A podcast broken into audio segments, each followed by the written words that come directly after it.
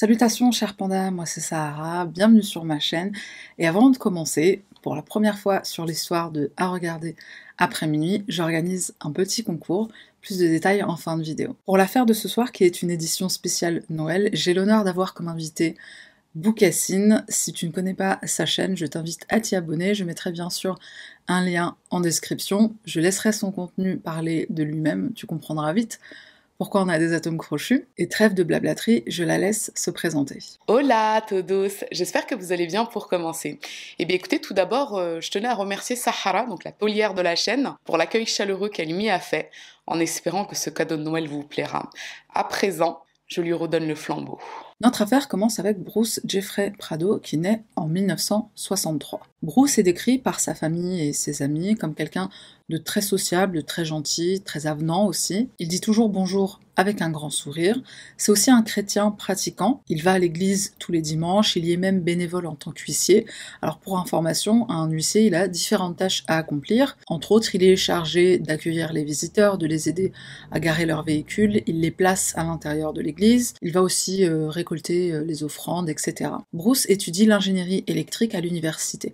Il obtiendra d'abord une licence puis un master. Entre 1985 et 1994, il est employé dans un laboratoire de la NASA, puis il prend poste toujours en tant qu'ingénieur électrique dans des laboratoires médicaux, dans différents laboratoires médicaux, avant d'être embauché chez ITT. C'est une société qui fait des euh, systèmes de radar. En janvier 2004, Bruce fait la rencontre de Sylvia Ortega, le beau-frère de Sylvia est en fait un collègue de Bruce, donc c'est comme ça qu'ils vont se rencontrer et tomber amoureux l'un de l'autre. Le 29 janvier 2006, Bruce épouse Sylvia. Sylvia, elle a trois enfants de deux précédentes unions. Le couple, les trois enfants de Sylvia et leur chien Saki, habitent dans une maison amoureuse en Californie. C'est une ville qui est située à à peu près 25 km au nord de Los Angeles. Ils s'installent dans la maison de Bruce. Pour information, c'est une maison qui a une valeur de plus de 500 000 dollars. Lorsque c'est les fêtes de fin d'année, Bruce, il aime particulièrement la décorer, comme c'est le cas de beaucoup de gens en cette période festive. À eux deux, le couple gagne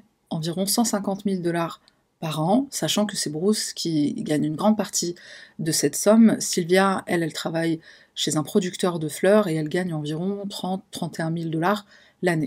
Ça leur fait quand même des revenus mensuels d'environ 12 500 dollars par mois, ce qui est énorme, hein. le moins qu'on puisse dire, c'est qu'ils vivent très confortablement. Assez rapidement, entre Bruce et Sylvia, ça va pas très bien se passer. Dans un premier temps, Sylvia et Bruce vont faire chambre à part, elle va dormir dans une autre pièce, dans une autre chambre de la maison. Ensuite, elle va commencer à passer presque tous ses week-ends chez ses parents qui résident à Covina, c'est aussi en Californie. Sylvia va finir par demander le divorce seulement un an après leur mariage et pour plusieurs raisons. La première, c'est qu'elle va découvrir par Nancy, Nancy c'est la mère de Bruce, donc elle va découvrir que Bruce lui a caché quelque chose de très important. Lui aussi, il a un enfant d'une précédente union. Et l'enfant en question, qui s'appelle Matthew, il a eu un accident quand il était petit, il avait seulement 13 mois. La mère de Matthew, qui s'appelle Elena, donc elle était en couple avec Bruce, et un jour elle est sortie pour faire des courses. Bruce était chargé surveiller leur enfant. Elena est de retour, elle trouve Bruce devant la télévision, il est assis sur le canapé. Où est Matthew? Il est dans la piscine, il est tombé à l'eau. Alors bien sûr, Elena, elle se précipite à son secours, elle le sort de la piscine. Euh, Bruce, père de l'année, qui était dans le salon et qui se doutait pas une seule seconde de ce qui est en train de se passer. Matthew est transporté d'urgence à l'hôpital, mais malheureusement son cerveau a été privé d'oxygène pendant trop longtemps.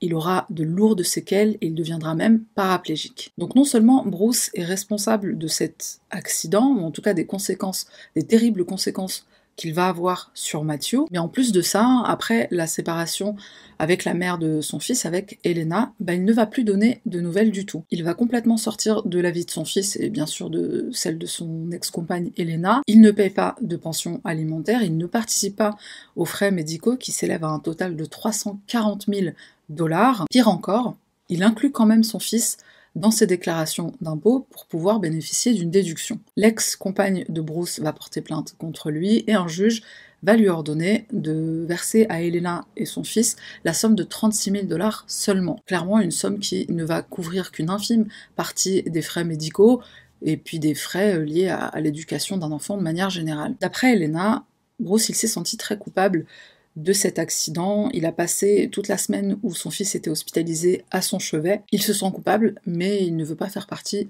de la vie de son fils. Très logique. L'une des autres raisons qui a poussé Sylvia au divorce, eh bien, c'est que Bruce a insisté fortement pour ouvrir un compte joint. Bruce aurait déclaré à l'un de ses amis que Sylvia voulait le plumer comme un poulet. Et Bruce, eh ben, c'est pas un poulet. Du coup, il veut pas se laisser faire. Donc, en plus de demander à ouvrir un compte joint pour avoir accès à toutes les finances de sa femme, il lui dit textuellement que c'est à elle de s'occuper de ses enfants, qu'il n'a pas lui à débourser un centime de dollar pour ses enfants. En gros, le topo, c'est écoute, c'est pas mes gosses, donc c'est à toi de t'en occuper. Bon, la question qu'on peut se poser quand même, c'est est-ce que Bruce, dès le départ, a été clair avec Sylvia? Est-ce qu'il lui a dit clairement, écoute, euh, c'est pas mes enfants, donc euh, j'ai pas à dépenser quoi que ce soit pour eux? Est-ce que Sylvia a pensé qu'avec le temps, bah, son mari changerait Bah, ça, malheureusement, ne le saura jamais. Bruce, qui est ingénieur électricien, perd son travail peu de temps avant le divorce. C'est pourquoi il demande à ce que ce soit Sylvia qui lui reverse une pension alimentaire. Et là, vous vous demandez certainement, mais pourquoi Bruce a été licencié? Eh bien, figurez-vous que son employeur s'est rendu compte qu'il facturait des heures qu'il ne faisait pas. Donc en juillet 2008, on lui montre gentiment la porte. Et le problème qui se pose à ce moment-là, eh bien, c'est que compte tenu du motif de son licenciement, il n'a pas le droit au chômage. Donc là, on a un homme qui vient de perdre son travail, qui n'a pas le droit aux allocations chômage et qui réalise que son divorce va lui coûter la modique somme de 10 000 dollars, en plus de la bague de mariage que Sylvia souhaite conserver, puisque Bruce veut la récupérer. Bon, c'est un concept assez intéressant à récupérer une bague de mariage, mais non, Bruce veut la récupérer. Et c'est pas la seule chose que Bruce veut récupérer. Pendant la procédure de divorce, il relance à plusieurs reprises Sylvia pour que ce soit elle qui paye les frais d'avocat et qui lui reverse une pension alimentaire. Bon, c'est vrai que le concept là de pension alimentaire, alors que bah, ils ont uniquement été mariés sans avoir eu d'enfants ensemble, bon, c'est un peu bizarre. Et contre toute attente, c'est Sylvia qui obtient gain de cause. Donc déjà, d'une part, elle obtient une pension alimentaire d'un montant de 1800 dollars, ce qui n'est pas rien. Et en plus de ça, elle peut garder le chien de la famille, Saki. Saki était très proche hein, de Bruce, il le sortait régulièrement au parc, il jouait avec lui. Il avait avec Saki une relation bien plus proche que ce qu'il avait avec les propres enfants de Sylvia. Bon, même si la perte de Saki est assez fâcheuse pour Bruce, c'est plus la pension alimentaire qui lui fout le seum, dans le sens où euh, bah, lui, il considère qu'il n'a pas à reverser 1800 dollars à Sylvia alors qu'elle est retournée vivre chez ses parents à Covina. Donc lui, il estime que dans la mesure où elle paye pas de loyer, bah, il n'a pas à lui reverser d'argent. Et il est vrai que Sylvia, elle mène un train de vie plutôt agréable, assez glam même. Elle prend des cours de golf, elle se rend à Las Vegas pour jouer aux machines à sous, elle s'achète une très belle voiture, elle voyage régulièrement, et Bruce, euh, bah, il l'a un peu en travers de la gorge, hein, puisque la configuration est la suivante. Il est contraint par le juge de reverser une pension alimentaire assez conséquente à une femme qui mène un train de vie assez agréable, alors même qu'ils n'ont pas eu d'enfants ensemble. Pour lui, bah, il s'agit d'une spoliation de son argent. Le soir du 24 décembre 2008, c'est le réveillon de Noël, il est environ 11h30 quand Bruce va arriver devant la maison des Ortega. Il arrive à Covina, donc à bord de sa Dodge bleue, une voiture de location. Il est habillé en Père Noël. Ce soir-là, bien sûr, c'est la fête. Il y a environ 25 personnes qui sont présentes chez les Ortega. Quelqu'un frappe à la porte une petite fille de 8 ans va ouvrir. Elle voit Bruce, qui est son oncle, enfin, techniquement il ne l'est plus puisqu'il n'est plus marié à Sylvia. La petite le reconnaît, elle commence à courir vers lui pour lui sauter dessus, le prendre dans ses bras, lui faire un bisou. Elle n'a pas le temps d'arriver à lui que Bruce va sortir un semi-automatique et lui tirer dessus en plein visage. La balle entrera par sa lèvre inférieure et ressortira par sa mâchoire, ce qui par chance lui laissera la vie sauve. Ensuite, Bruce entre dans la maison des Ortega, il commence à tirer sur la foule au hasard. Il a apporté avec lui quatre armes semi-automatiques. Il tire au hasard, il ne vise personne en particulier, si ce n'est qu'il veut abattre les membres de la famille de son ex-femme Sylvia, qu'il sait être présent ce soir-là pour fêter Noël.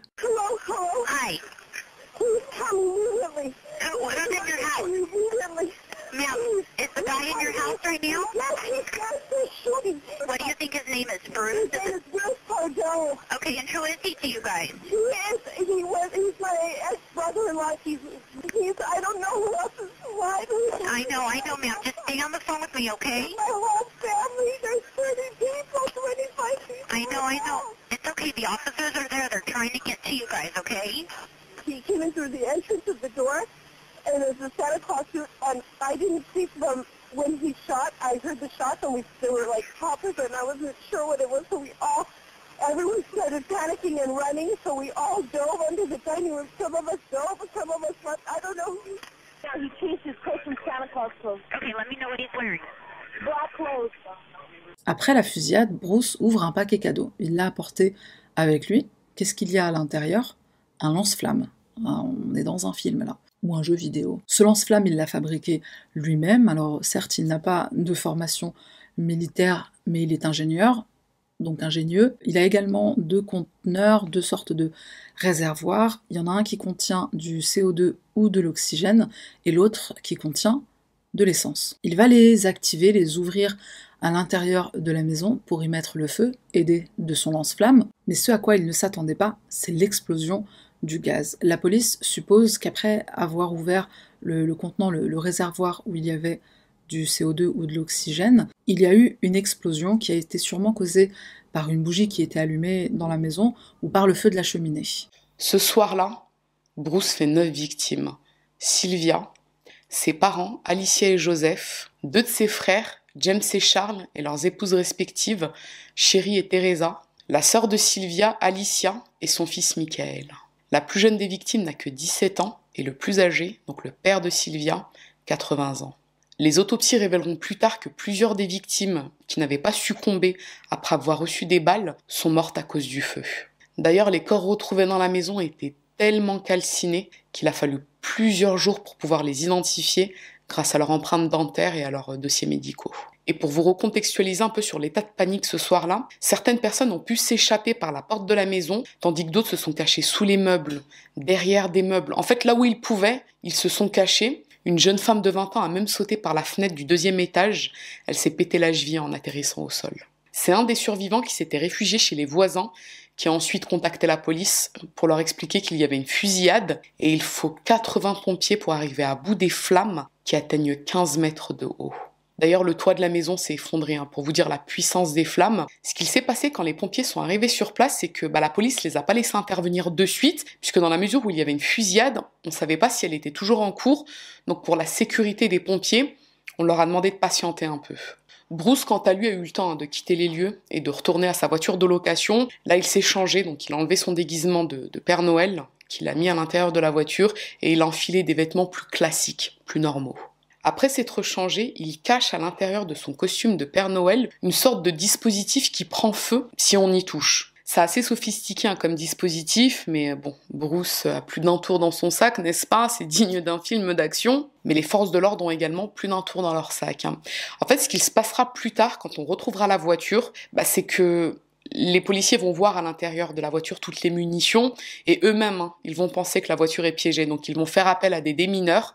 Et effectivement, les démineurs, lorsqu'ils vont déplacer le costume de Père Noël, bah, ça va enclencher euh, ce feu qui va consumer totalement la voiture. Toujours est-il que Bruce, après avoir mis le feu à la maison des Ortega, se rend chez son frère Brad, qui habite à Silma, une petite ville qui se situe à 50 km. À ce moment-là, Brad n'est pas sur place. Mais Bruce le sait que son frère n'est pas là, puisqu'il lui avait proposé de le rejoindre à une célébration de Noël chez des amis. Finalement, Bruce ne s'était pas rendu chez son frère, du coup, bah, Brad était parti rejoindre ses amis tout seul. La maison est donc complètement silencieuse.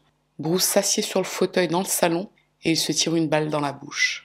Lorsque Brad rentre chez lui à 3h30 du matin, donc le matin du 25 décembre, il tombe sur son frère mort qui gît dans une mare de sang. Et le détail plutôt marquant, c'est qu'il porte toujours son alliance. De là, Brad appelle le 911. La mère de Bruce, Nancy, elle est tellement proche de Sylvia, elle s'entend tellement bien avec elle malgré les mauvais rapports que Sylvia avait avec son fils. Quand elle apprend que la police a retrouvé sur lui la somme de 17 000 dollars, elle demande à ce que tout cet argent, ainsi que tout ce que Bruce possédait, soit donné, soit légué aux enfants de Sylvia. Les enfants de Sylvia, elle les considère comme ses petits-enfants à elle. On découvre plus tard que Bruce, en fait, il avait l'intention de tuer sa propre mère Nancy parce qu'elle était très proche de Sylvia, c'est quelque chose qu'il ne supportait pas. Pendant toute la procédure de divorce, dès qu'il y avait une audience, Nancy, elle était assise à côté de Sylvia. Bruce voulait également tuer l'avocat de Sylvia, celui qui l'a représenté pendant leur divorce. Il avait en effet loué une autre voiture de, de location, une seconde voiture de location qu'il avait garée très proche du domicile de l'avocat. D'ailleurs, il l'avait même louée dans une agence de location qui était très proche de là où réside l'avocat en question. Au final, ce véhicule, il ne le récupérera jamais, et à l'intérieur, la police va trouver plusieurs choses. Des cartes routières du sud des États-Unis, une carte du Mexique, des vêtements, de l'eau, de la nourriture, un ordinateur portable un ordinateur de bureau et un jerrycan d'essence. Puisque Bruce a mis le feu à la maison des Ortega après les avoir assassinés, après avoir assassiné un bon nombre d'entre eux, on suppose qu'il avait aussi l'intention avec ce jerrycan d'essence de mettre feu à la maison de l'avocat après qu'il l'ait tué. Ce jerrycan d'essence, on s'était clairement pas pour refaire le plein et s'évader au Mexique, euh, il y a des stations essence sur la route. Lorsqu'une perquisition est effectuée par les autorités au domicile de Bruce à Montrose, ils vont trouver quatre boîtes d'armes semi-automatiques. Bien sûr, elles sont vides, c'est les armes que Bruce a utilisées pour la fusillade. Ils trouvent également deux fusils à pompe. Ce qu'on va retrouver sur la personne de Bruce après qu'il se soit donné la mort, c'est une sorte de pochette qui est attachée autour de son mollet. Et dans cette pochette, il y a une enveloppe.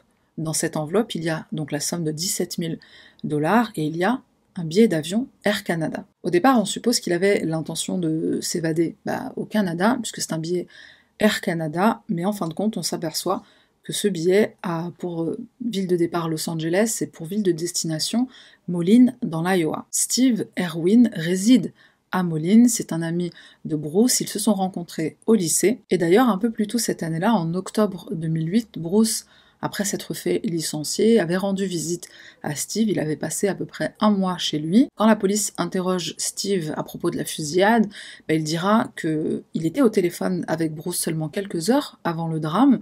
Il n'a rien remarqué d'anormal. Et comme l'entourage de la famille Prado et de la famille Ortega, il ne comprend pas ce qu'il s'est passé. Il n'a aucune explication à donner. Il sait que Bruce était dépité par la perte de son travail, qu'il avait du mal à en trouver un autre. Il sait qu'il aimait toujours Sylvia et qu'il était certes affecté par le divorce, mais certainement pas à ce point-là. Le mois qu'il a passé chez lui, en octobre, bah, il n'a pas fait grand-chose, il était la plupart du temps à la maison, il passait ses journées à réfléchir. Brad, le frère de Bruce, il dira plus tard qu'il ne comprend pas ce qui a pris à son frère de commettre de telles atrocités. Lui et sa femme décideront plus tard d'écrire des lettres de condoléances à la famille Ortega. Qu'est-ce que Bruce avait l'intention de faire après la fusillade? Bah Dans un premier temps, probablement trouver refuge auprès de son ami dans l'Iowa. Première étape, quitter l'État de Californie, aller dans un autre État. Mais que faire ensuite? Est-ce qu'il comptait aller ailleurs ensuite? Canada, Mexique on ne saura jamais. On suppose que ce billet d'avion, bah, c'était en réalité pour dérouter les policiers, parce qu'on a aussi trouvé une carte du Mexique, Mexique, Canada, où est-ce qu'il avait réellement l'intention d'aller Et pourquoi s'est-il suicidé si réellement il comptait s'évader et prendre la fuite? Encore une fois, la police, la famille Prado, la famille Ortega ne peuvent qu'émettre des suppositions. Quand la police a retrouvé le corps de Bruce, il avait de très grosses brûlures sur les bras et aussi sur les jambes, des brûlures au troisième degré qui auraient nécessité une hospitalisation. On se demande même comment il est parvenu à conduire les 50 km entre le domicile des Ortega et le domicile de son frère dans un tel état. Et c'est probablement la raison qui a motivé son suicide. Il s'est grièvement blessé, ce qui a fait tomber à l'eau son plan d'évasion. Ce dont la police est sûre en tout cas, c'est la raison qui a motivé cette folie meurtrière, son divorce avec Sylvia. Le divorce avait été finalisé le jeudi précédent, soit une semaine plus tôt, une semaine avant la fête de Noël. C'est Sylvia qui avait obtenu gain de cause, la somme de 10 000 dollars, une pension alimentaire, le chien, la bague. Le lendemain du, du jour de la finalisation du divorce, donc vendredi, Bruce s'était rendu dans une agence de voyage pour acheter le billet d'avion Air Canada et aller rendre visite à son ami Steve dans l'Iowa. Lorsque les enquêteurs mènent leurs investigations afin de comprendre ce qui a pu pousser cet homme à commettre un acte aussi innommable, aussi incompréhensible, tout d'abord ils découvrent que Bruce est décrit comme quelqu'un de très gentil. C'était un homme euh, très courtois, un homme très croyant qui fréquentait assidûment l'église. Mais en creusant davantage, eh les enquêteurs découvrent que Bruce, c'était aussi un homme qui n'assumait pas ses responsabilités. Tout d'abord avec l'histoire de son fils Matthew, vous vous souvenez. Mais il y a également cette histoire avec une ancienne collègue de travail, Delia, qu'il avait rencontrée bien avant d'entamer une relation avec Elena, la mère de son fils. Delia et lui se sont rencontrés sur leur lieu de travail, et puis bah, progressivement, ils se sont rapprochés, ils ont fini par entamer une relation ensemble. Et puis un beau jour, euh, Bruce a expliqué à Delia qu'il voulait l'épouser. Il veut l'épouser, mais, mais il n'a pas beaucoup d'argent. Et là, Delia le rassure, elle lui dit écoute, euh, t'inquiète pas, moi j'ai des économies, si c'est que ça le problème, c'est moi qui prendrai en charge le coût du mariage. Et effectivement, elle organise un mariage à ses frais dans un country club, en plus de réserver pour une lune de miel à Tahiti. Le 17 juin 1989, c'est le jour J, mais aucune trace de Bruce. Dix minutes passent, puis trente minutes, puis une heure. Delia attend, les invités attendent, Bruce ne se présentera jamais à son mariage. Ce que l'on peut dire, c'est que bah, c'est quand même la pire chose qui puisse nous arriver à notre propre mariage, et Delia en a été effondrée. D'autant qu'une semaine après, eh bien, elle se rend compte que Bruce a retiré dans son dos 3000 dollars. Qu'est-ce qu'il aurait bien pu faire de 3000 dollars, Bruce? Eh bien, il s'est payé des vacances à Palm Springs pour y faire une petite bronzette. Mais les enquêteurs découvrent bien d'autres épisodes hein, qui mettent en avant la lâcheté de Bruce. On a par exemple euh, un événement assez marquant, à savoir que quand Bruce et Sylvie se sont séparés en mars 2008, donc c'était une séparation, mais c'était pas pour autant définitif. À ce moment-là, il était prévu que Sylvia reste dans la maison jusqu'à la fin de l'année scolaire, le temps que sa petite dernière termine au moins son année de maternelle. Donc à ce moment-là, c'était convenu comme ça. Bruce avait dit euh, oui, oui, oui, oui, oui. Ok. Quelques semaines après, Sylvia se rend à l'anniversaire de sa nièce avec ses enfants. L'après-midi se passe bien, nickel. En fin de journée, elle rentre chez elle et là, elle découvre que Bruce a déposé devant la maison des valises contenant ses vêtements et ceux de ses enfants. Et c'est cet épisode précisément qui l'a convaincu de divorcer. Donc là, déjà, les enquêteurs voient à quel type de personnage ils ont affaire. Hein. Mais ce qu'ils découvrent en amont, c'est que le massacre était prémédité. En juin 2008, Bruce se rend à Burbank. Il va dans l'armurerie Gun World et il y achète un 9 mm pour la modique somme de 1000 dollars qu'il paye en espèces. Et il s'y rend de nouveau le 11 octobre, le 5 et le 13 novembre pour racheter des armes. En gros, en Californie, il y a une loi qui limite l'achat d'une arme à feu dissimulée tous les 30 jours. C'est pour ça qu'il a espacé ses achats. Les enquêteurs parviennent également à savoir que c'est le 8 septembre que Bruce fait appel à l'un de ses voisins qui possède une boutique de déguisement pour qu'il lui réserve un costume de Père Noël. Et à ce moment-là, Bruce avait expliqué à son voisin, qui s'appelle Jerry, qu'il voulait acheter et non pas louer le costume. Ce qui avait paru très étonnant à l'époque, puisque Jerry avait pensé, mais si c'est pour l'anniversaire d'un enfant comme il le prétend, en théorie, il voudrait uniquement louer le costume et non pas l'acheter. D'autant que Bruce lui avait demandé à ce que le costume soit très large alors qu'il n'était pas spécialement corpulent. Et c'est après le massacre que Jerry a fait le rapprochement entre la taille du costume et euh, la corpulence. En fait, Jerry a compris que Bruce avait demandé un costume très large pour pouvoir y dissimuler les armes. C'est pourquoi il a prévenu les enquêteurs. Le soir du drame, il y a beaucoup d'enfants qui étaient présents au domicile des Ortega, des enfants qui étaient aussi dans le voisinage, dans les maisons voisines, et beaucoup d'entre eux ont non seulement croisé le Père Noël avec un lance-flamme, mais ils ont probablement été aussi témoins de, bah, du Père Noël qui tire euh, sur une foule qui est en train de, faire la fête. Un psychiatre de la région recommandera donc à, tous ses parents de parler avec leurs enfants, de leur expliquer ce qu'il s'est passé. Un Père Noël euh, avec un lance-flamme et quatre armes semi-automatiques, euh, on ne voit pas ça tous les jours. Donc c'est clair qu'ils ont été traumatisés. L'employeur de Sylvia décide d'organiser une levée de fonds pour aider la famille Ortega à payer les funérailles. Funérailles qui vont être très coûteuses puisqu'il y a neuf victimes. Il dira que Sylvia était une employée modèle, très professionnelle, très avenante, gentille et dévouée dans son travail. Il y a aussi des levées de fonds qui seront organisées par un restaurant de la région, par le lycée dans lequel Michael était scolarisé. Il y a même un vendeur de moto qui va organiser une levée de fonds euh, sous forme de barbecue dans un parc. La solidarité autour de cette affaire, a vraiment été incroyable. Des dons provenaient de partout dans le pays, même de l'étranger, notamment la Suisse. Le concessionnaire Toyota a récupéré des véhicules que certaines des victimes avaient achetés à crédit. Il les récupère et il solde leur compte, il solde leur crédit, ce qui est très généreux de la part de Toyota. Mais malheureusement, la générosité ou même le savoir-vivre, le bon sens, bah, ne sont pas donnés à tous, puisque le bailleur d'Alicia, donc Alicia, c'était la sœur de Sylvia, eh bien, le bailleur a demandé à ce que l'année entière de location soit payée par l'ex-mari d'Alicia, le père de ses euh, trois enfants.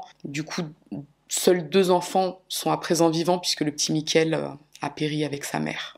Carlos, l'ex-mari d'Alicia, avait été scandalisé par la demande du bailleur. Euh, il lui demandait quand même une année complète de loyer. Alors vous allez me dire, pourquoi il lui demande une année de loyer? Eh bien parce que le bail a été rompu à l'initiative du locataire. Alicia étant morte, effectivement, le bail ne pouvait qu'être rompu logique. Mais toujours est-il que ça a pas mal scandalisé à l'époque. Il y a eu une levée de fonds qui a permis à Carlos de régler euh, bah, la totalité des loyers de cette euh.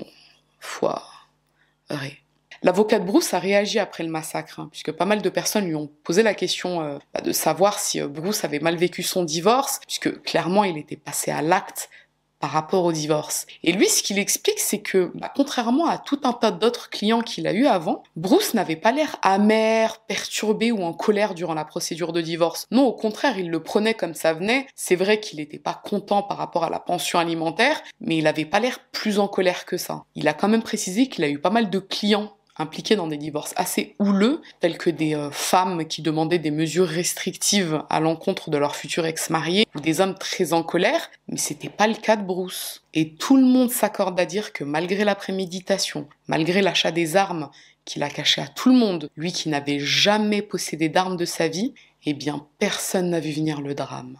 Pour honorer mon invité, je souhaiterais qu'on fasse dernier chapitre où on va toutes les deux exposer notre, notre opinion, parce que c'est ce qu'elle fait elle sur, sur sa chaîne. Pour commencer, je dirais bien sûr que une des raisons qui fait que cette affaire est si sensationnelle, c'est parce qu'elle s'est produite le jour de Noël. Et en plus de ça, Père Noël lance-flamme, on se croirait dans un film ou dans un jeu vidéo. Il y a énormément de personnes qui ont témoigné euh, concernant Bruce.